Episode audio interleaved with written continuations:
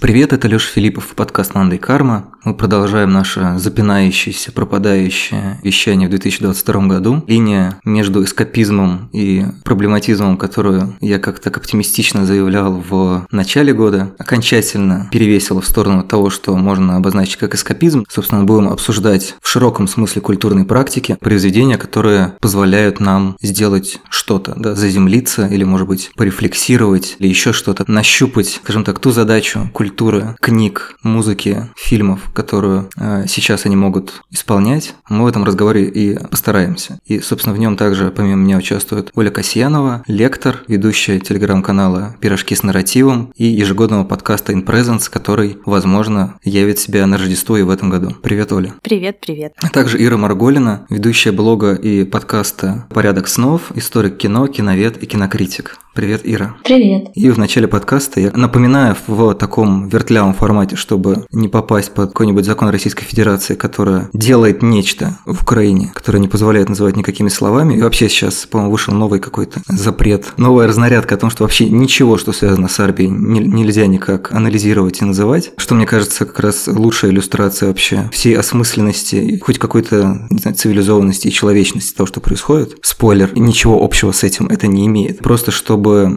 люди, которые находятся в растерянности, отрыве от дома, не знаю, в ярости, в страхе или еще в чем-то, не чувствовали какую-то совсем понурость и одинокость, потому что, мне кажется, очень многое в информационном поле было сделано для того, чтобы люди чувствовали себя незначащими. Это странная такая, не знаю, может быть, не, не идеальная тирада в начале каждого выпуска в 2022 году. Я пытаюсь сигнализировать, что... А, ну, в общем, что нас таких людей много, что очень многие люди выступают против, не знаю, насилия, убийства, э, сажания людей в тюрьму за слова, нападений на определенные группы лиц, как сейчас приняли закон против так называемой ЛГБТ-пропаганды и так далее, и так далее. В общем, поводов для того, чтобы попытаться представить себя где-то в другом месте, наверное, очень много. Степень пользы такого взаимодействия с культурой вот мы сейчас и будем, видимо, обсуждать, но в качестве такого интро в этом году я выбрал, немножко, конечно, жутко звучит слово джингл в этом контексте, но, в общем, чтобы не было никакой музычки в начале подкаста, я выбрал такой формат минуты тишины, память о людях, которые были убиты в Украине.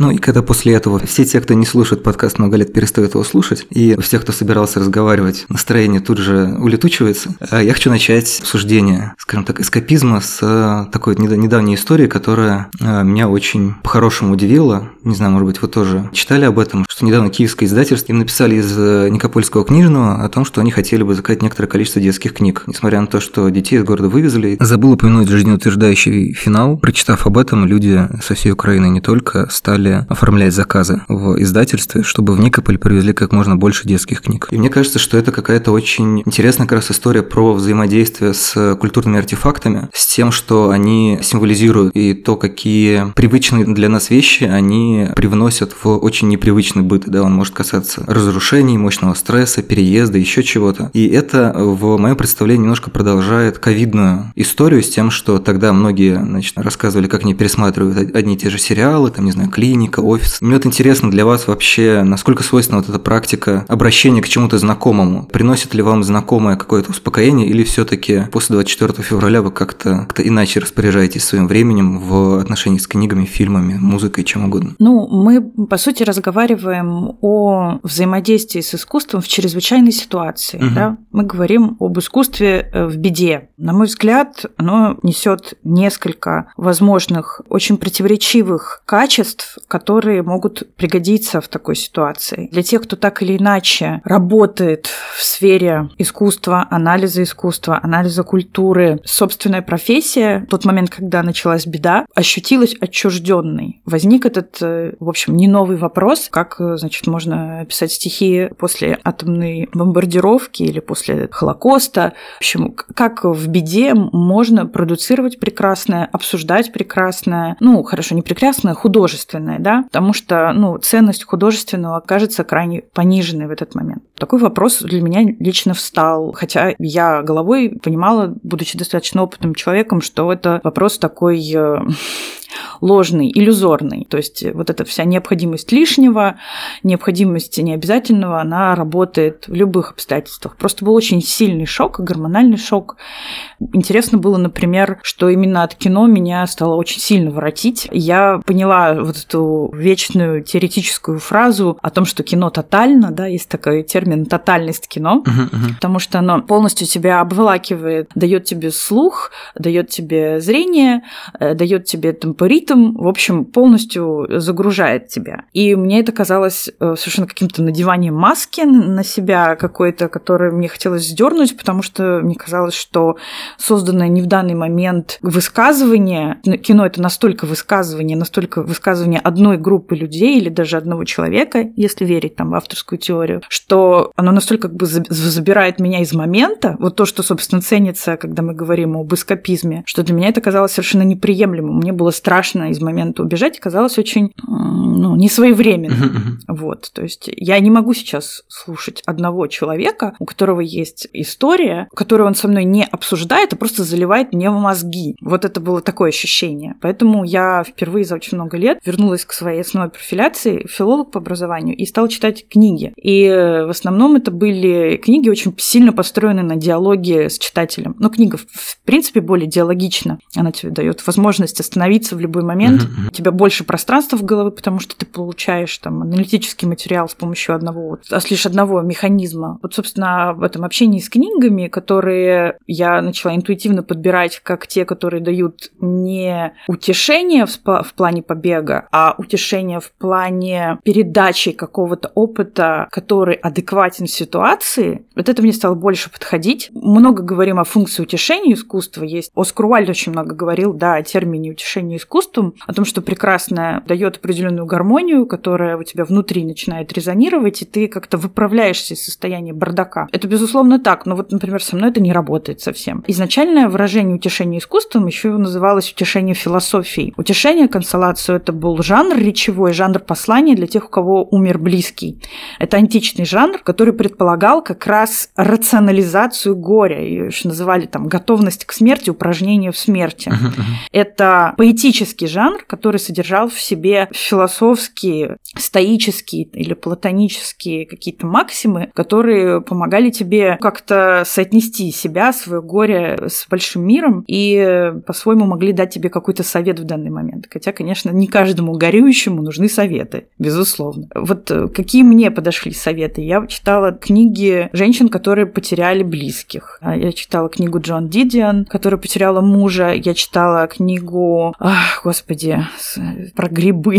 Я забыла. О грибах и скорби. О женщине, которая тоже неожиданно потеряла мужа и в связи с этим увлеклась неожиданно грибами. И, в общем, она там бесконечно говорит о грибах, говорит о грибах, но время от времени, сквозь это заговаривание про грибы, которое тоже, кстати, отвлечение вполне себе эскапизм, она давала очень короткие, четкие советы про то, как обходиться с этим периодом жизни, когда тебе невыносимо. И это было очень поддерживающе. Потом постепенно к кино я вернулась месяцев через 7-8, короче говоря, и тоже заново как-то его открыла, но это уже какая-то такая другая история. В общем, я понимаю, что есть замечательная история с тем, чтобы увлечься в другой мир, и в этом смысле развлекательные жанры мне кажутся гораздо более подходящими для действительно для тяжелого времени. Первое, что мне зашло, это вообще такие какие-то вещи, похожие на чистый праздник. Мы смотрели фильмы с молодой Мерлин Монро. Хорошо, что мы не посмотрели к этому моменту фильм «Блондинка», uh-huh, uh-huh. потому что она, по-моему, просто фантастический интертейнер. Хорошо, что получалось не думать, насколько и хреново в этот момент, а просто наслаждаться тем, как здорово она развлекает, какой она прекрасный комедийный ритер. Мы смотрели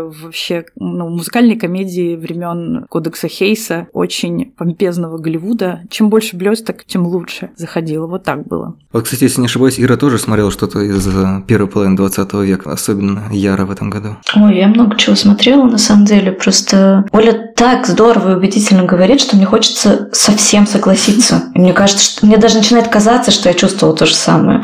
Но вот не совсем дело было так. Я тоже ощущала какое-то ну, насилие в том, что за меня выбирают нарратив, а я не согласна. Я хочу находиться в настоящем. Это определенно было просмотром кино. Но я его с какой-то упертостью продолжала смотреть. Не то чтобы прям сильно боролась с собой, но пыталась понять и найти, а есть ли там какой-то момент присоединения все равно. И я поняла, что так часто, когда мы там читаем лекции по истории кино, мы обращаемся к такой прекрасной фигуре о том, что значит кинопроцесс так или иначе отображает процессы, происходящие в обществе. Мы там можем рассказывать как раз о докодексовом Голливуде, о наступившей депрессии в Штатах, о появлении каких-то персонажей, фильмов ужасов. И это все здорово и даже правильно. Но я поняла, что март, апрель и май на протяжении всей весны я продолжала смотреть фильмы, но везде видела только то, что происходит сейчас. И дело было совсем не в том, что фильмы отражали процессы, происходящие mm-hmm. в нынешнем нашем обществе, нашей реальности. Дело было в том, что это были абсолютно разные фильмы из разных времен, а я продолжала там видеть одно и то же.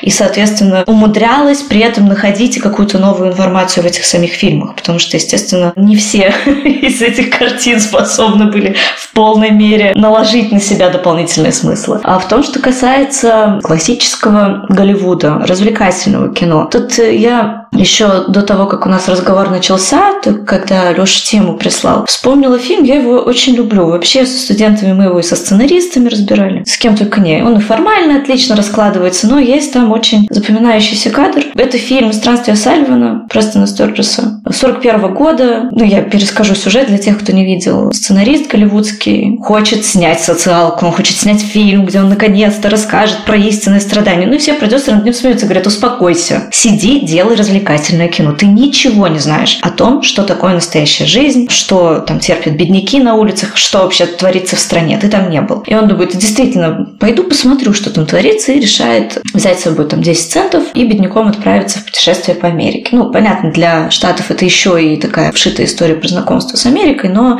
не только она. Здесь как раз больше история про сам Голливуд, про индустрию развлечений. И, значит, Салливан отправляется в это путешествие. Там довольно много первой части фильма комических с этим сопряжено моментов, потому что вот за ним в вагончике там следует группа с вспомогательным персоналом, которые должны за ним следить, смотреть, что ничего, не дай бог, с их золотым сценаристом не произошло. Ну, в итоге он бросает эту затею, понимает, что ладно, пойду писать, что есть, что знаю. Но до этого проходится с э, большим количеством денег, чтобы раздать их беднякам, потому что все-таки одним глазком он там успевает что-то разглядеть. А, и случается непредвиденно, и тут начинается как бы новый виток этого фильма. Мы переключаемся в абсолютно новые жанры. Его ударяют по голове, обкрадывают. Он действительно оказывается бедняком, потерявшим память, которого обвиняют в жестоком нападении, его отправляют в колонию, и он там с кучей отсылок к прежним фильмам еще до кодекса, он там к «Я беглый каторжник» с Полом Муни, и там еще пока он с девушкой путешествует еще в 20-е годы у Элмана был прекрасный фильм «Бродяги по жизни» с Луизой Брукс виде мальчишки-пацана практически, который там в поезде путешествует. Так вот, это все к чему? И у нас э, чем дальше, тем более сумрачным становится повествование, хотя делается довольно выразительными средствами. Например, там сцены в колонии вполне готическом каком-то и нуарном стиле. Ну, то есть это все считывается как а, средство выразительности. Это все равно по-прежнему довольно нарядный Голливуд, даже если этот наряд у нас имитирует сейчас нечто мрачное. Но при этом там есть сцена, где Салливану удается вместе с другими заключенными пойти на сеанс кинопросмотра, и там показывают диснеевские мультики. И он сидит и офигевает. Он думает, как они могут это здесь сейчас смотреть. Ну, все, что нас окружает, это боль, страдания, несправедливость, не знаю, либо желание сдохнуть, либо желание убежать. И тут он понимает, что вокруг него все смеются, заливаются. И он сидит в замешательстве несколько секунд, потом начинает смеяться сам. И потом, естественно, мы выруливаем на хэппи-энд, и, извините уж за спойлеры, кто заинтересовался фильмом, и приходит к пониманию того, что он снова хочет снимать развлекательное кино для того, чтобы его однажды показали вот таким заключенными, они получили хотя бы полчаса отдохновения в этом смехе. Так вот, мне кажется, что этот фильм, он, с одной стороны, очень четко артикулирует как раз вот эту историю про развлекательное, про то, что у нас есть возможность в кино забыться, но оно в то же время сопряжено все-таки с определенным градусом. Определенным градусом нашей собственной возможности быть в настоящем. Потому что пока я способна воспринимать, я способна читать потоки новостей, я хочу думать об этом, я хочу быть в этом, я смотрю кино, а параллельно там я могу отправлять какие-то суммы в организации, которые будут помогать людям, и это меня будет тоже поддерживать на плаву, вот до какой-то меры мне это развлекательное кино, пожалуй, будет казаться чем-то инородным. Но настанет момент, да, когда силы уйдут. И вот здесь вот для меня лично, да, я прям это ощущала, как тот Салливан, что это становится неким подобием спасательного круга, хотя это сильно должно совпасть с моим каким-то, как зрителя, состоянием. А то, что касается меня как профессионала, там, как историка кино, киноведа, да, дело в том, что мне летом просто удалось съездить на фестиваль архивного кино в Болоне, Ильчини Маритровато. Естественно, там очень разные фильмы, это не только не мое кино, в целом архивное, это может быть архивное кино чуть ли не пятилетней давности. Но штука в том, что да, там было какое-то огромное количество фильмов, которые естественным образом тоже начали транслировать мне настоящее наше,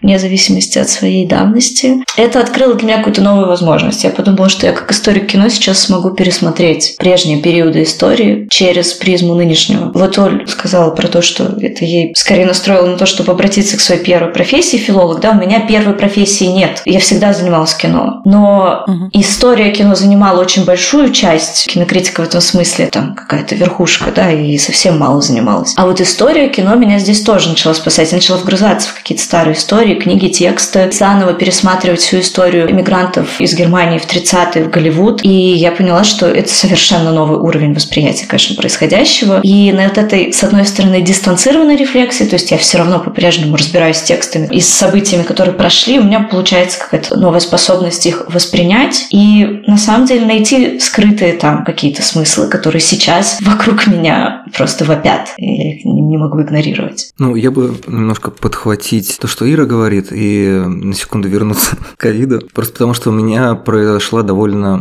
естественная смычка между определенными внутренними процессами вот этих двух лет самоизоляции, изоляции. Вопросы к механике восприятия фильма, например, к тому, что из них можно извлечь и так далее. Вот у меня просто есть такая фишка внутренняя, что периодически у меня есть ощущение, да, вот из того, что я уже видел, знаю, можно еще много всего извлечь, но вот я в своем, наверное, инструментарии настолько уже выработался, что насильно к этому возвращаться бессмысленно. Мне нужно сделать шаг в сторону и посмотреть что-то там, и, может быть, выработанные, найденные там какие-то приемы, мысли или еще что-то позволит мне это сделать. А вот находясь, условно говоря, в некоторой логике, допустим, современного западного кино, которое, с одной стороны, мне кажется, действительно транслировало некоторое количество, там, не знаю, художественных или социальных кризисов, то, что какой-то супер, супер концептуальный подход уже смотрится скорее пародийно, чем, не знаю, изобретательно. С другой стороны, все-таки очень внутреннее ощущение, как вот эта история с актуальностью, неактуальностью какого-то фильма, как я сейчас рассказывал, что там в архивных фильмах подсвечивались какие-то темы или ситуации. Наверное, вот эти ассоциации или вот эти параллели можно сравнивать с триггерами. Не знаю, видишь разрушенный дом, и это как-то у тебя ассоциируется с тем, что происходит сейчас. И у меня вот эти последние три года немножко менялся процесс смотрения, то есть э, мне на самом деле не очень, не, не очень, наверное, много сказать про отношения непосредственно с фильмами,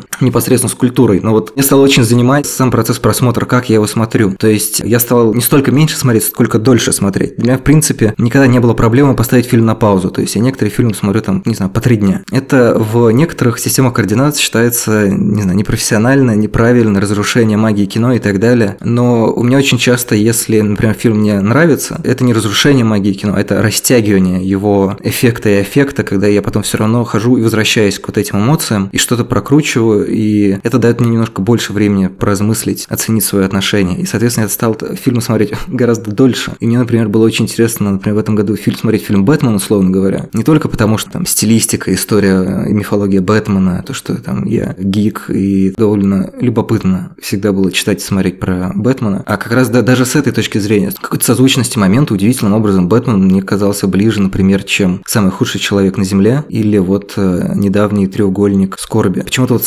скандинавское, да ки... уж. скандинавское кино про актуальные проблемы, значит, middle класса меня, честно говоря, сейчас вызывает какую-то какую классовую неприязнь. А голливудское, голливудское кино про Бэтмена, я такой думаю, блин, да, это вот кино про то, что сейчас происходит, так как это был, по-моему, март примерно, то тогда как раз было очень, очень много разговоров о доле ответственности, вины и всего в таком духе. И была еще какая-то попытка как-то от этого целиком отстроиться. И в этом была определенная душеспасительная практика, какой-то, какой-то инфантилизм, еще что-то. И мне это тоже, понятно, было близко. И вот как раз в истории Бэтмена, который показан таким а, гиперпривилегированным, но абсолютно незрелым человеком, который, в общем-то, начинает становиться Бэтменом именно в тот момент, когда он немножко осознает себя, осознает все его бонусы строятся на деньгах и того, что ему, значит, сделали эти крутые девайсы. Главный прикол в фильме, который многих бесит, это то, что Бэтмен три или четыре раза ложается единственной загадкой. Бэтмена просто ведь называют великим детективом, он не может разгадать ребус загадочника, выглядит полным идиотом, и все думают, что это проблема сценария сценария. Но нет, там, в общем, весь фильм строится на том, что Бэтмен постоянно получает по роже, не может ничего отгадать, там спотыкается, падает, тупит и, в общем, очень солидно выглядит, но при этом не является таким вот героем и не понимает. Доброго намерения недостаточно, чтобы, значит, приносить какую-то пользу городу. Какие-то такие моменты, они очень любопытно для меня звучали, поэтому фильм, который, в общем-то, многие ругали за много что, и справедливо в том числе, э, до сих пор у меня именно за, за счет вот этой смычки внутреннего, внешнего и того, что там показано, одно из таких главных воспоминаний,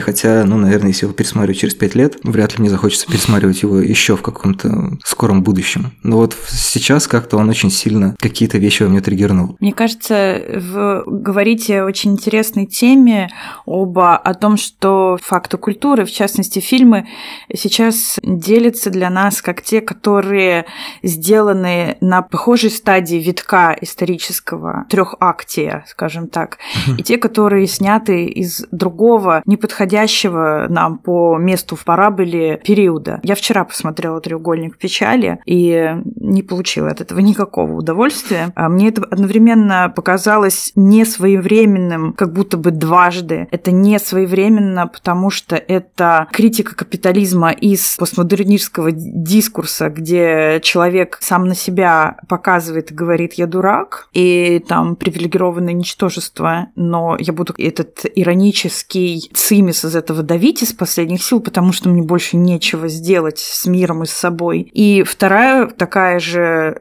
предыдущий виток, который у него очень виден, как вдохновляющий, это виток эпохи театра конца 19-го, начала 20 века. Это бесконечное, там, на всех тошнит. Я не хочу сказать, там, что там чеховская ухмылка нелюбви к своим персонажам, ну, которые часто называют любовью, на самом деле. Я, я не хочу просто конкретно Чехова приплетать. Но, в общем, мне кажется, что вот была некая эпоха увядания перед тяжелым рывком, и есть вот эта эпоха, которая для нас уже закончилась, тоже увядание перед тяжелым рывком. Можно сказать, что мы двинулись вперед, можно сказать, что мы двинулись назад. Но, в общем, короче, мы очень сильно сдвинулись. Мы сдвинулись в то время, когда более актуальные произведения — это произведения, написанные конкретно в военную эпоху. То есть, не знаю, тот же «Властелин колец», который мы перед записью упомянули, он написан для военной эпохи, во время военной эпохи, отредактирован после победы, после военной эпохи. Он дает тебе скилсы. Ну, то есть у Толкина прям была задача, я хочу объяснить жизнь в ее определенной форме, форме острого конфликта, форме момента, когда необходимо выживать и взять на себя какие-то жесткие обязательства, а не пребывать в жизни или там строить ее. В общем, я хочу дать ей какой-то определенный нравственный ориентир и объяснить, каково это, как это переносится, к чему это может привести, подготовить к тому уровню скептицизма, который необходим для того, чтобы на самом деле выжить в этих обстоятельствах. Культурные объекты, которые передают нам подобные посылы, они воспринимаются как более актуальными вне зависимости, в какую эпоху они были сделаны. Они просто сделаны в определенный острый момент, и мы себя сейчас чувствуем в остром моменте, и таким образом мы себя чувствуем больше современниками, с теми людьми, с теми творцами, которые находились в других острых моментах, а не с нашими современниками, которые на данный момент себя ощущают в том состоянии, в котором мы находились, я не знаю, 4 года назад, может быть. Для меня фильм «Квадрат» был еще куда ни шло. Вот, да, там самый худший человек в мире, и вот этот треугольник грусти, это уже прямо совершенно как будто бы нежеланные гости с другой планеты. И я понимаю, что в данном случае это не претензия к режиссеру, а это внутренний отказ находиться в одной парадигме. Запрос находится другой, аппетит другой. Да, вполне возможно, что кому-то именно такое кино сейчас и нужно. Как Ира, мне кажется, подметила про баланс. Условно говоря, часть культурного опыта, который мы потребляем, оно связано как будто с каким-то балансом веществ в организме. Если вот нам, не знаю, не хватает такой постмодернистской сатиры, ну вдруг, да, по каким-то причинам. Человек исследует, например, протоколы Нюрнбергского процесса. Ему хочется дома за чаем, там, не знаю, чем-то отвлечься, и как раз треугольник печали очень удачно приходится в тему. Так он же не отвлекает. Погоди, Лёш, он предлагает тебе проблематику. Это социальное кино. Оно вообще там не, не ради удовольствия сделано. Оно предлагает тебе возвыситься над самим собой. Да, да, отвлекает, в смысле, что, мне кажется, абсолютным лицемерием. Да. Она тебя отвлекает на проблемы там, в 20 миллионов тысяч раз менее важные в твоих субъективных глазах, чем те проблемы, которые ты переживаешь или о которых ты думаешь, которые ты считаешь современными тебе. Да, Еще маленькая ремарка. Я сейчас подумал, что вот э, тема твоей вчерашней лекции про Гарри Поттера и, и Властелина колец, это же фактически история про, скажем так, внутреннюю и внешнюю политику. То есть Властелин колец – это про внешнее, а Гарри Поттер – это про внутреннее сопротивление. Да, там гражданская война, конечно. Да. Не, на самом деле вот эту вот огромную отповедь по поводу того, что Гарри Поттер воспитал поколение э, instant gratification, я написала еще на Новый год в декабре 21 года, который захейтили. Не хотелось это делать как какой-то хейт на Гарри Поттера, и я лично себя чувствовала неподготовленной э, к реальной жизни, зная свой факультет Хогвартса, ярлычная сама по себе очень история. Это на самом деле все был такой выплеск на тему того, что я умею свайпать палочкой, махать, я умею свайпать, я умею донатить с помощью вот этого черного зеркала, я умею сделать репост. В общем, все это магические пасы, по-моему, совершенно из э, вселенной Гарри Поттера, где можно было решать проблемы очень экологично, не пачкая рук и откуда-то совершенно издалека от реальности, а откуда берется энергия на все это, где магия черпает энергетический запас, все-таки там, конечно, никто про Бога сильно там не думает или просто про какую-то природу, которая дает. Ну, интуитивно мы же понимаем, что что-то берется откуда-то. Еще как бы в довоенном времени уже было сильное ощущение, что совершенно ничего ты не умеешь делать, кроме как э, награждать себя маленьким э, мгновенным поощрением за того, что ты что-то сделал с помощью магических пассов, клацая, кликая по экрану. Это делало, не знаю, поколение, воспитанное Гарри Поттером, очень э, жизнерадостным, безусловно, воспринимающим жизнь с какой-то легкостью и с ощущением, что все можно решить. Но мне кажется, в какой-то момент неизбежно приходит некая заслонка, которая говорит тебе, нет, немножко все по-другому работало, это все было немножко в кредит, пока вот, значит, мы там клацали и говорили, что об этом нужно поговорить, это нужно решить, вот это большая проблема, вот такая есть большая социальная проблема. Некие совершенно другие люди, которые-то интернетом-то не пользуются, творят настоящую реальность, и она придет и бахнет по башке всех. Такое вот ощущение было. В связи с этим мы сделали дискуссию «Властелин колец против Гарри Поттера. Кто научил жизни лучше?». Но там никто не подрался. Я что-то ушла в свои мысли, просто слушаю, думаю, с опаской, ничего себе. Кто научил жизни лучше? Какая доля ответственности ложится на книги и на нас, как на читателей? Я просто вчера, удивительное стечение обстоятельств, конечно, мы ходили с мужем в книжный, и вообще-то искали книгу по урбанистике, но я наткнулась на книгу писем от Деда Мороза, который писал Толкин своим детям, который я не знала. Я Толкин не перечитывала в взрослом возрасте, я читала его в школе, во взрослом возрасте только в кино уже смотрела. И я взяла эту книгу в руки, начала листать, там были в том числе, помимо текстов, э, картинки, иллюстрации этих писем, тоже с картинками, с имитацией речи белого медведя, который неграмотно пишет тоже детям, значит, ответ Северного полюса. И я подумала о том, что ведь есть еще у разных людей разная способность к тому, чтобы отгораживаться от происходящего. То есть одно дело, когда мы сознательно хотим там от чего-то убежать, или когда мы понимаем, что это для нас будет в помощь, или когда мы понимаем, что мы столько раз бегали, что кажется, что-то упустили. А, возможно, как читатели Гарри Поттера или нет. Но есть еще такая штука, что кто-то с полоборота да, с этой психологической заслонкой пользуется и убегает во что-то. А кто-то это использует во вполне творческих штуках. Он созидает этим убеганием. Важная вещь. Ну, я просто конкретно про Толкина думала. Думала, что это, конечно, очень специфическая жизнь. Создавать произведения и в своей жизни бытовой, празднование с семьей, писать детям, придумывать эти письма, уживаться со всеми мирами, которые у тебя в фантазии существуют. И это отдельная крутая штука. Уметь убегать и, убегая в другое место, место решать проблемы, которые у тебя нет сил решить здесь и сейчас. Да-да, оставить некий мостик, то есть использовать да. мир как место, из которого можно приносить пропитание и боеприпасы, вот, и при, и при этом уметь туда-сюда ходить. Мы очень много в последние лет 20 говорили о том, что визуальный контент заставляет нас терять контроль над убеганием. Ну, то, что у нас вот эти очки mm-hmm. VR пристают к коже, начинают с ней срастаться. И я думаю, вот этот момент легкой тошноты, который возник э, после того, как все совсем изменилось, он просто очень круто напомнил о том, что я же могу это контролировать. Я могу вот туда убегать и возвращаться, жить в обоих мирах, использовать это на благо себя и другим людям. Мне кажется, это действительно очень интересная мысль. Угу.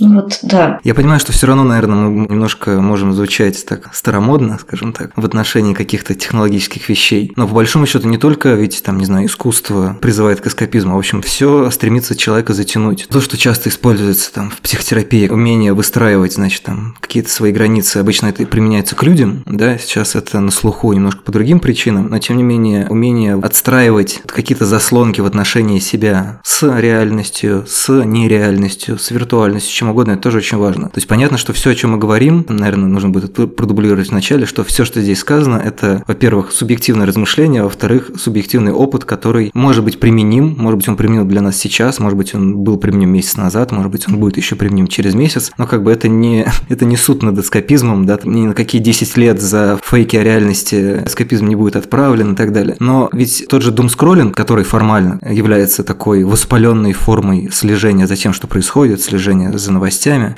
да, это тоже ведь да, затягивает. Это тоже, это тоже другая реальность. Вот у меня, например, да. среди практик последних пары месяцев появилась такая штука. Я очень много слушаю перемотки на полтора раза, всякие аналитические шоу, скажем так, о том, что происходит в мире, да, там в основном в, в исполнении различных иностранных агентов, но не только. Просто когда ты смотришь, как происходит жизнь, может быть, вы тоже помните, что там, условно говоря, весной говорили о том, что типа вот сейчас летом, значит, все развалится, экономика России рухнет и так далее, и так далее. Потом говорят, не, ну, значит, осенью. Сейчас говорят, ну, типа зимой, наверное, ну, там, в начале следующего года. И дело не в том, что, значит, не сработало, и скептики посрамлены или еще что-то, а о том, что темпоритм реальности, он, к сожалению, так или иначе отличается от нашего внутреннего ощущения э, и ощущения, которое у нас может возникать вследствие получения любой информации. Книга, если она нравится, мы ее очень быстро читаем, и кажется, что события быстро мчатся. Или наоборот, если это книга, например, которая подразумевает некоторое эпическое разворачивание, то, соответственно, нам кажется, что мы прожили с этой книгой несколько лет. То же самое касается новостей, то же самое касается, не знаю, очереди в поликлинику. Очень большая роль субъективности, которая тоже в каком-то смысле может работать как эскапизм. Почему все, всевозможные ритуалы и игры, они так распространены, потому что помимо, наверное, какого-то успокоения, они же приносят еще и попытку пометить какое-то пространство, пометить какие-то свои действия, как-то их себе приписать, как-то соединить. Условно говоря, вот мы наряжаем елку к Новому году.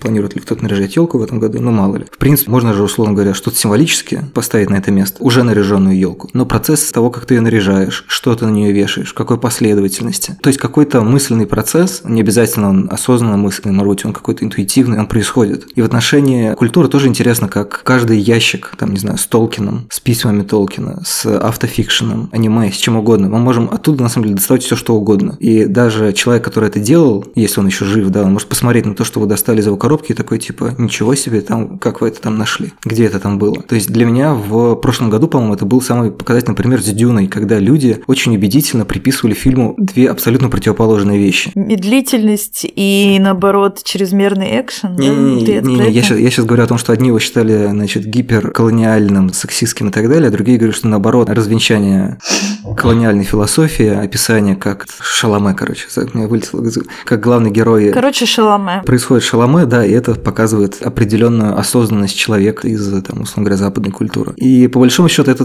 на самом деле любопытно. Мы уже сейчас смотрим, грубо говоря, «Триумф воли» Лени Рифеншталь, и мы его воспринимаем не в том духе, что нужно, значит, надеть голубые линзы, побриться на лысо и начать искать врагов народа. Ну, может быть, кто-то так воспринимает, но в целом мы можем оттуда извлекать какие-то какие другие смыслы, радикально другие смыслы, может быть, даже противоположные тому, что там, условно говоря, закладывалось. Ты про дистанцию автора говоришь, по сути, сейчас. Про дистанцию от, от, от всего. С одной стороны, у нас есть какие-то мыслительные паттерны, к которым мы автоматически прибегаем, и из этого получается да, какое-то обобщение или какой-то критический месседж, но в теории ровно противоположное тоже может быть каким-то образом доказано, может быть, с нашей точки зрения неубедительно, там, ну или не знаю, с моей, а вот, например, с точки зрения Оли это будет убедительно или наоборот. Вот это, мне кажется, тоже очень интересно. Мне не хочется сейчас подрубать корень, значит, под всей теорией и практикой, но тем не менее иногда такие мысли зарождаются, что на самом деле, как бы все монолитно не казалось, даже в тот момент, когда этот монолит рушится или не актуален для нас, точно так же есть какое-то количество там, тем и проблем, которые для нас сейчас ближе и острее, это вот все равно очень такая ситуативная вещь, и это тоже дарит какой-то интересный процесс размышления, очень интересно вливается в жизнь. Иногда хочется этого побольше, иногда память, то есть да, такой действительно краник, у него просто много, много режимов, не горячее, а холодное, а там это может быть что-то еще, может быть газировка еще. третий экран, или там яд. Ты хочешь сказать, что истории, вообще искусство, которое так или иначе владеет нарративом, это мешок без дна, там сравнимо с физической относительностью, есть некая относительность в восприятии вот этого параллельного нарратива, не того, в котором воспринимающий находится здесь и сейчас, а то, который приходит извне, и он может его использовать очень по-разному, очень по-разному в разных ситуациях, вплоть до противоположности. То есть он этим мешком может пользоваться как угодно и оттуда достать все что угодно. Ты об этом? Ну, грубо говоря, да. То есть это немножко звучит как все относительно, но... Да, то есть это не такое все относительно, как значит, мы сказали все относительно и разошлись по домам. И типа не доищешься, правда. Ну да, мы же прощупываем разные проявления. Да. А совсем наоборот, это все относительно в том смысле, что мы имеем огромные возможности впитывать в себя именно то, что нам необходимо. Собственно, к этой метафоре про мешок без дна был же фильм, по-моему, в семнадцатом да, году э, Хамдамова. Хамдамова. Да, где пересмысливался замечательный текст Акутагавы, да, вечный сюжет mm-hmm. о том, что одно и то же событие 10 свидетелей перескажут о разном, по-разному, и что же, блин, в связи с этим делать? Это же страшно парализует. Ну, в первую очередь того, кому суждено судить об этой ситуации, который получает эти свидетельства. Хамдамов со свойственной ему, в общем, жизненной философией обрамил эту трагедию о невозможности доискаться правды в супер-мега успокаивающую, примиряющую одежку с помощью вот этой конструкции с Немоляевой, по сути, с Шахерезадой, которая рассказывает угу. байки человеку в очень тяжелом ситуации. Угу. Она рассказывает их Александру II, который находится в глубочайшей меланхолии после смерти матери. И вот, вот он сидит в этом ужасном состоянии, и он едет кукухой, и вот эта вот э, жрица истории, она, по сути, говорит ему о том, что выдумка священна, потому что она утешает, с одной стороны, а с другой стороны, ты всегда найдешь в ней необходимые тусы, и, пожалуйста, любой инструмент, который тебе нужно взять, ты возьмешь из истории. Все на самом деле, потому что внутри тебя находится. Так, что мы еще можем вытащить из мешка? Я вот могу. У меня еще была одна тема. Я, честно говоря, не очень понимаю, куда ее ставить, но за счет того, что я словила довольно сильное ощущение в какой-то момент, то хотела ее поднять. Частично как раз затрагивает вот эти разные относительные величины. А мы уже говорили частично про нарратив и про жанровую составляющую, про сочетаемость и несочетаемость исторического момента. А Алёша несколько раз затрагивал историю про темпоритм. Я себя, это было, мне кажется, месяца три назад, словила на мысли о том, что мне дико комфортно смотреть политическое кино. Причем чем медленнее, тем комфортнее. Дело в том, что мы пересматривали с мужем всю президентскую рать, и я поняла, что каждую минуту вот этих трех часов я сидела в очень крутом ощущении, как будто бы за счет медлительности фильма мне самой дали возможность подумать. Хотя это была уловка, думала не я, думали люди на экране, то есть герои. Раскручивали историю, но медленность происходящего, как будто бы каким-то задним бэкап-процессом, да, позволяла и моим мыслям раскладываться. И это, кстати говоря, темпоральная штука, она непосредственно связана как раз со скоростью новостного потока. И я это тоже очень сильно, естественно, ощутила. Ну, в первые месяцы бесконечное пролистывание новостей, честно говоря, в моем случае было очень связано с тем, что у меня была какая-то очень острая необходимость овладеть всеми-всеми-всеми словами, что сейчас используют. Потому что у меня, соответственно, была потребность поговорить со всеми своими близкими, а я чувствовала, что мне как будто бы слов не хватает, и я сейчас вот послушаю всех-всех-всех независимых журналистов, научусь правильным словам и смогу нормально приступить к диалогу. Насколько это верно или неверно, сейчас вообще речь не об этом. Но штука в том, что мы получаем много новостей, мы их очень быстро обрабатываем. И в первую очередь эмоционально. И мы не успеваем рационально это как-то раскладывать. Потому что на них накладываются уже следующие мнения. Даже если они вторят друг другу, оно настолько плотно происходит, особенно если не отстраняться от этого процесса, да, скроллинга. Мы просто не успеваем. И я словила себя на мысли, что вот как э, когда Люми дебютировал со своими 12 разгневанными мужчинами, там же был очень важный поворот, потому что, ну, они там вышли на месяц раньше, чем Помер Маккарти, уж наконец-то. Но так или иначе, это был фильм, который воспроизводил аналитический процесс. То есть он спокойно и подробно рассказывал, каким образом можно подвергать некие установки критики. Угу. И я вот на себе ощутила что-то подобное, просто смотря политическое кино, которое, в общем-то, политики там моей страны даже не касается, и нынешней. Но так или иначе, все эти политические базовые величины, естественно, везде оказываются каком-то огромном количестве общими. И я смотрю, как очень медленно два журналиста раскручивают дело, и я понимаю, что я хочу, чтобы этот фильм еще пять часов продлился. Мне недостаточно. Мне нужно еще подумать. Даже если кто-то думает на экране, как будто бы в это время время все эти новости у меня там по каким-то правильным кубышкам раскладываются. Да, я на самом деле в, там, в своем телеграм-канале сделала опрос, и на удивление, там, я не знаю, чуть ли не первый раз, очень многие отозвались и начали мне советовать, если я там чего-то не видела, какие-то политические фильмы, и я поняла, насколько оно в том числе странным образом отозвалось других. У них тоже всплыло очень быстро в голове довольно большое количество фильмов. И да, для меня это уже механика происходящего. Это не просто о чем кино, а это то, каким образом оно разворачивает сюжет. И если это аналитический, особенно критический способ мышления, то это то, что, мне кажется, очень сейчас нужно, но не в агрессивной форме, а именно в такой, ну, нежно-художественной, скажу так. А еще же это обе истории успеха, на самом деле. Это оба фильма про то, как Давид заваливает Голиафа. Спокойным политическим, размеренным, аналитическим способом. Прям это очень успокаивает. Это да, это, это душеспасительно, конечно. В данном случае этот хэппи-энд кажется, что ты его заслужил каждой минуты просмотренного. Да, вот, но это так, на правах вставной новеллы, да.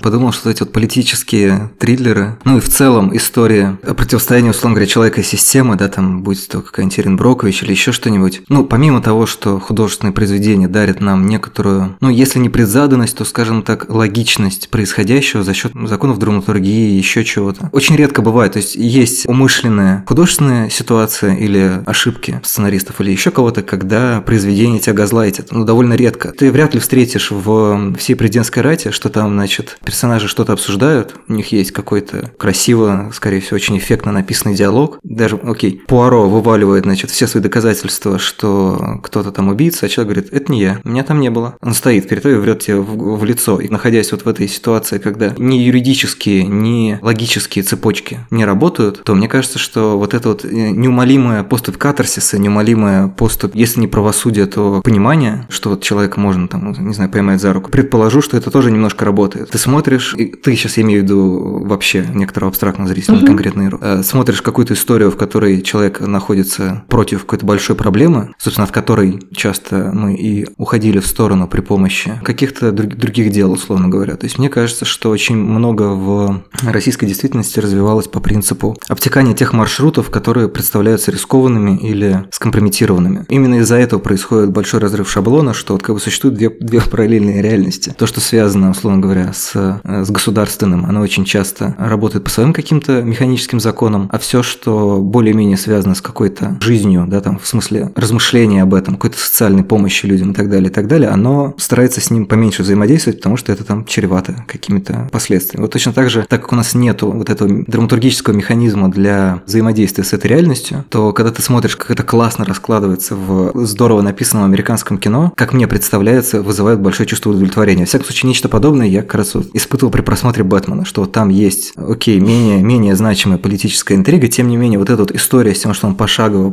вот это все проходит, обсуждает, выходит на след, понимает, что значит, как устроено в этом городе и так далее. То есть понятно, что Бэтмен вигелант, да, то есть э, немножко нехороший с юридической точки зрения пример, но тем не менее там все-таки существует некоторая система, которой он помогает и которая может отряхнуться от своей коррумпированности. Есть люди, которые способны каким-то удивительным образом вывести из этого морока и так далее, и так далее. И вот это тоже в каком-то смысле, даже если ты, допустим, какое-нибудь, не знаю, документальное кино, ведь редко снимают документальное кино о том, как люди 20 лет пытались, там, не знаю, защитить чьи-то права, у них ничего не получилось, и вот их всех вешают на столбе. Обычно показывают, что вот человек 15 лет отсидел в тюрьме, но тем не менее дело его живет, и что-то получилось. То есть все равно так или иначе художественный нарратив, пускай с каким-то иногда ощутимым процентом исключений, ориентируется все-таки на какие-то положительные примеры. Это очень неспорное утверждение.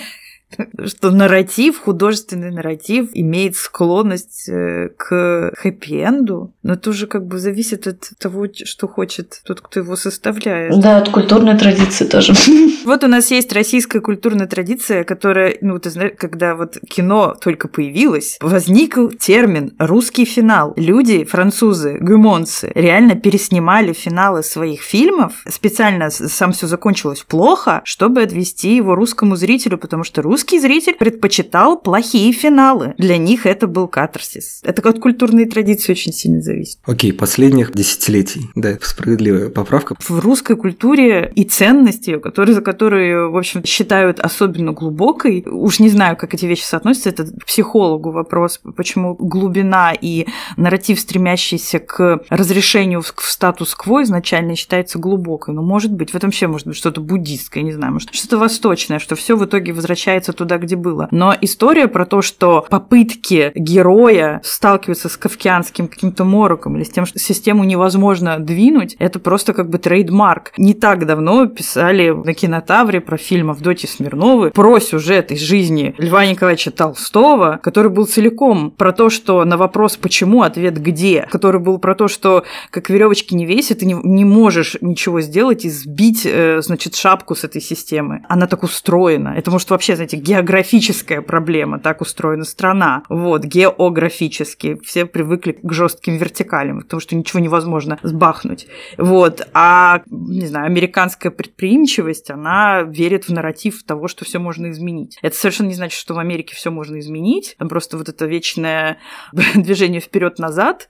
А, мы удовлетворяем людей, настроенных больше в пользу сохранения статуса кво, а потом мы там следующего президента мы удовлетворяем интерес людей, кто настроен на изменения. Вот так туда-сюда бегаем, чтобы в какой-то пытаться содержать баланс, и в итоге все равно во многом барахтаемся на одних и тех же проблемах. Но предприимчивая мифология американца, американской мечты, она про то, что можно что-то изменить. И нарративы про случаи, где это действительно удалось, очень популярны там, что логично. И я очень сыро согласна с тем, что привычку спокойно смотреть кино, где все заканчивается ничем, сейчас совершенно хочется отставить. Интересно действительно смотреть кейсы, где нормальная, законная работа на преодоление приходит к чему-то. В общем-то, и в российской действительности есть и такие кейсы, как ни странно, такое бывает, что люди в чем-то побеждают. В связи с этим, например, мне очень нравится смотреть YouTube-канал Погребишской. Особенно в этом году мне нравится смотреть, когда она показывает истории людей, которые, несмотря на ну, пиковые, невозможные испытания, не слились с какого-то дела и просто вот бьются одни, как э, рыба об лед против невыносимых каких-то вещей, в том числе и в нашей реальности, и там что-то получается. Более того, она потом снимает часто после своих интервью. Для меня это в 10 тысяч раз лучше, чем дуть вот эти ее интервью. И вообще, значит, не знаю, интервью интеллектуалов, там, Шульман и так далее. Она снимает с каким-то человеком, который просто бьется там 12 лет обо, обо что-то видео, а потом через полгода или через год она снимает обновление этого интервью и рассказывает, что этот человек преодолел за это время, и это часто действительно очень позитивные изменения. Не всегда, гарантии нет, бывает очень грустно. Она специально таких героев подбирает, которые борются и не сдаются, и она создает таким образом другой нарратив, совершенно как бы не классический российский нарратив, и мне это очень нравится. Вот я, кстати, хотела упомянуть, что во многом какие-то на YouTube сделанные расследования с финалом, они схожи по воздействию, как ни странно, хотя мы уже отходим здесь в конкретно данной ситуации от определения там кино, не уже не говоря уже о том, что такое киноискусство, но по воздействию, да, да, есть эта штука, и более так круто, что ты как раз продолжила эту историю, потому что, да, я думала об этом. Мы же можем сойтись на том, что документальное кино – это тоже художественная реальность в какой-то степени. Вроде бы уже все по поводу этого договорились, да? Уже Ой, да, да, разумеется.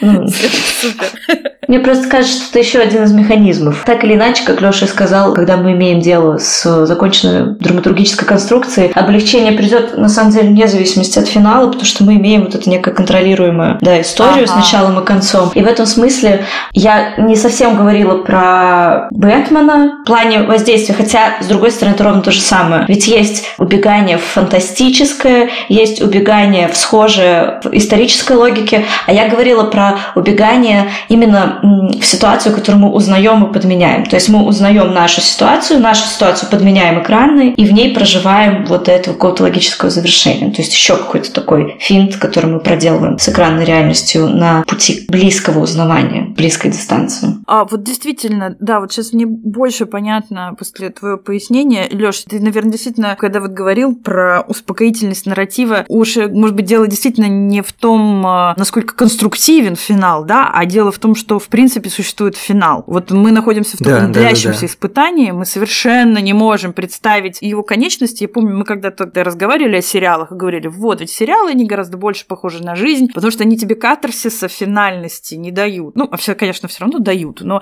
они как бы тебе позволяют, наблюдая за собой, они позволяют тебе вспомнить, что жизнь тоже финальна только в смысле смерти. А в таких более закрытых, более капсулированных нарративах, как художественный фильм, да, э, действительно ощущение того, что история имеет начало, середину, финал, очень успокоительно, да, согласна. Я бы еще тут э, вкинул такую мысль, что, возможно, некоторая драматургическая трехактная система, что типа начало, середина и конец, условно говоря, то есть, соответственно, есть какая-то отправная точка и финал, это в том числе, мне кажется, немножко перекликается с тем, как сейчас очень много говорят о прошлом и будущем, в прошлом ищут какие-то аналогии, а будущее пытаются как-то спрогнозировать, то есть вот, вот эта моя история про YouTube-шоу, она не связана с тем, что, значит, люди занимаются какой-то ерундой. Ну, понятно, что говорить про будущее довольно неблагодарная работа в целом. Большинство людей, которые так или иначе размышляют, какие следствия могут быть у происходящего, они делают выводы с известной осторожностью, не подразумевая, что это неизменно. Но, тем не менее, вот это вот стремление как-то пытаться определить настоящее через два других времени, искать ответы, условно говоря, в прошлом, чтобы как-то спроецировать, спрогнозировать будущее, это в том числе, может быть, перекликается с... Ну, это, мне кажется, вообще человеческое, очень человеческое, слишком человеческое. Когда ты живешь в квартире, ты знаешь, что если ты нажмешь на кнопочку, свет загорится. Вот так же ты, в общем, делаешь в жизни. Если ты пришел к стоматологу, ты знаешь, что он тебе зуб полечит. Если ты обзаводишься семьей, ты знаешь, что у тебя, значит, будут вот такие-то, такие-то траты, такие-то социальные контакты, такая-то ответственность, такие-то проблемы, тыры-пыры, тролливали. Когда ты имеешь отношение с чем-то более глобальным, и ты пытаешься найти какие-то аналогии к такому большому нарративу, то понятно, что там будет очень много несоответствий, и поэтому эта цепочка будет постоянно ломаться. Но тем не менее, это ведь тоже какой-то способ. Не уверен, что эскапизм, но создание альтернативной реальности получается. То есть в целом, возможно, мышлению свойственно некоторые решения принимать исходя из моделирования ситуации. И в каком-то смысле моделирование uh-huh. ситуации, если она будет как-то зафиксирована в пространстве или во времени, или так и так. То есть это может быть книжка писем от Деда Мороза, это может быть какая-нибудь предвыборная кампания, это может быть вовремя купленные билеты на поезд или самолет или еще что-то. То есть в этом тоже есть как будто бы что-то общее с тем, что мы привыкли называть культурой. То есть там все равно есть определенный, угу. определенный заряд фантазии, определенный заряд допущения, что вот Конечно. если все так сложится. Модель это всегда ложь, ты об этом говоришь. Но эта ложь абсолютно необходимая. Ну да, как говорится, У меня есть кое-что лучше. У меня есть рисунок ключа. Чаще всего ты, ты не найдешь ключ, если ты не знаешь, как он выглядит, и у тебя нету хотя бы его изображения. Поэтому даже если это изображение очень сильно, очень отдаленно похоже, может быть, по какой-то выбоинке ты все-таки опознаешь, что вот это твое, твое будущее, условно говоря, что угу. тебе нужно двигаться в эту сторону. Да, рисунок ключа это совсем не так уж плохо. Да. Ну, то есть, особенно если мы имеем дело с гиперобъектами, я думаю, кроме вот этой лживой перцепционной дополненной реальности, которую мы умеем делать благодаря тому, что как работает у нас внутренний там этот мозговой интерпретатор, вот это все, вот это вообще наша единственная попытка хоть как-то структурировать. Когда и времена поспокойнее были, очень много было разговоров о том, что все есть ложь, все есть выдумка. Это был такой модный в нон-фикшене тренд, нейробиология, страшно модная наука, где, значит, мы выясняем, что все наши представления реальности, они лживы. Но это иллюзия, которая необходима, которая хоть как-то может предложить предложить нам какие-то направления и дороги. Перфекционизм тут э, не, не подходит. Пусть какие-то будут дороги. Вот я готова принимать любые советы и предложения. Фикциональные реальности и нефикциональные какие-то размышления людей, у которых есть какие-то мнения, они все для меня стали ценными. Но при этом они все дистанцировались, потому что учишься в этом не растворяться, а именно воспринимать это как рисунок ключа, а не ключ. То, что ты можешь принять, а можешь отринуть в зависимости от твоего собственного внутреннего ориентира. Таким образом, ты понимаешь вообще, зачем все это было вообще увлечение культурой всю жизнь. Оно очень сильно обретает сейчас, на самом деле, какой-то практический смысл для меня. Ну, кстати, вот я подумала, что я вообще всю жизнь фанат ритуалов. Да, они меня успокаивали, я это давным-давно рассказывала еще до супер стрессовых ситуаций. Поэтому я там еще со школы была окружена каким-то энным количеством мини-ритуалов из разряда перед написанием сочинения я зажигала свечку и листала альбомы там возрожденческого искусства, чтобы настроиться. И как бы да, естественно, это про ритуал, про культуру, про привычку, про успокоение, про то, чтобы себя настроить. Ну, понятно, чем старше ты становишься, тем больше всякого интересненького становится. Ну, альбомы с собой я уже в Питер не перевозила. Они были такие тяжелые, большие, красивые. Но я это все к тому, что я вот сейчас подумала, что, возможно, из моей любви к этим ритуалам, когда у меня самой появилась семья, и мне захотелось это привнести сюда, в наше домашнее пространство. Здесь у нас книги, которые можно листать гостям, а здесь у нас там литература по кино, а здесь красивые картинки крутых фотографов, а здесь у нас кино само. То есть кино стало на самом деле частью этого ритуала. И я думаю, это очень важная причина, по которой я его продолжала на самом деле. Встретить я не могла от него отказаться. Даже несмотря на то, что мне казалось это странным. Что оно для меня было включено в этот ритуал все-таки. Сейчас спасибо, ребята. Я докрутила немного эту историю лично для себя, по крайней мере. А что ты подразумеваешь в данном случае под ритуалом? Например, вечерний просмотр, совместное обсуждение. Ага, ну то есть в данном случае ты имеешь в виду, что важно не только да, само обсуждение, не, не столько то, что ты из этого выносишь, а то, что это продолжает присутствовать в твоей жизни. Да, да, Правильно? это продолжится, это будет происходить в это время. Ну, то да. есть не ровно 8 часов, разумеется. Какая-то точка финальная, да, к которой ты придешь обязательно. И это очень круто. Угу. Ты сейчас сидишь, психуешь между написанием статьи, прочтением новостей и какой-то еще истории твоей подруги, которая наконец-то добралась до Парижа из Киева. И ты знаешь, что через там несколько часов вы вместе сядете на диван и посмотрите фильм. И это не значит, что ты убежишь от всего происходящего. Это значит, что как бы ты, оставаясь в своей семье, продолжишь это, чтобы завтра снова встать как бы с новыми силами. А то, что уже кино нужно было выбирать аккуратнее, потому что не всякое попадало под это состояние, это уже был вопрос скорее второго порядка. А вопрос жизненного порядка был дойти до телевизора, вероятнее всего, ну, до экрана. Угу. Вот мне тоже кажется, что на самом деле эскапизм, который все время несет э, какую-то мнимую оценочность, зачастую, когда употребляют это слово, на самом деле в первую очередь это не побег из, а побег в, как раз не из реальности, а, в общем-то, наоборот, в нормальность. Это побег из ненормальности в нормальность. Вот если мы говорим о таком функциональном, действительно здоровом эскапизме, потому что я помню, что для меня очень важным каким-то уроком о том, что такое искусство, искусства были еще в юности какие-то рассказы людей, я знаю, это совершенно общее место, и я не буду сильно повторяться, но вот о том, что люди, которые переживают абсолютную ненормальность, допустим, люди, которые побывали в концлагере, да, для них воспоминания о том, насколько нормально бывает жизнь, попытки это привнести, это было крайне важно. Вот у Ислера в книжке «Принц Вестенский» был рассказ про то, что дело не в том, что человек в плохих обстоятельствах скучает по зубному порошку, а о том, что важно не забывать, что есть такая вещь, как зубной порошок, как часть э, нормальной реальности. Это тебе заставляет не оторваться от нормальной реальности. Или вот э, Танина Гуэрра, очень мне нравился этот его рассказ, он, по-моему, его всем студентам всегда рассказывал про то, как он накормил в бараке, он накормил голодных людей воображаемой похлебкой. Он очень подробно рассказывал о том, как бабушка готовила у него в Италии похлебку, и он настолько бережно делал делал эти пассы, как будто бы готовя ее, и настолько бережно разлил ее и настолько подробно описал это словами и раздал людям, что люди почувствовали сытость. В этом смысле, конечно, искусство, оно возвращает в то место, где человеческой психике нормально быть, и делает это поразительным образом. Ну, то есть она делает это очень близко к реальности. В этом смысле, конечно, да, ритуализм искусства, он абсолютно прекрасен и незаменим. Мне кажется, это прекрасный девиз, что искусство – это воображаемая похлебка. Ну, то есть понятно, что это, ну, наверное, да. уже неоднократно используется пользовалась, потому что я, честно говоря, не, не слышал эту историю от Гуэра, но, может быть, потому что я просто... Я тоже не, не слышала, очень... я сейчас тоже сижу и улыбаюсь. Дарю, дарю. Вот, ну, соответственно, я предлагаю закругляться. Мне кажется, что мы прошли довольно длительный путь от мысли к мысли. В всяком случае, не знаю, у меня очень, очень наэлектризованное, очень интенсивное ощущение от этого разговора. Может, я, конечно, просто отвык разговаривать с людьми, ну, в смысле, не на бытовые темы. Но, в общем, я прям испытываю тоже удовольствие и удовлетворение. Здорово. Да, говорить-то трудно. Да, это вот тоже, знаешь, Лёша, вот тебе еще тема, отдельная тема для подкаста. Как вообще разговаривать? Следующая, а следующая как какать, да. Нет.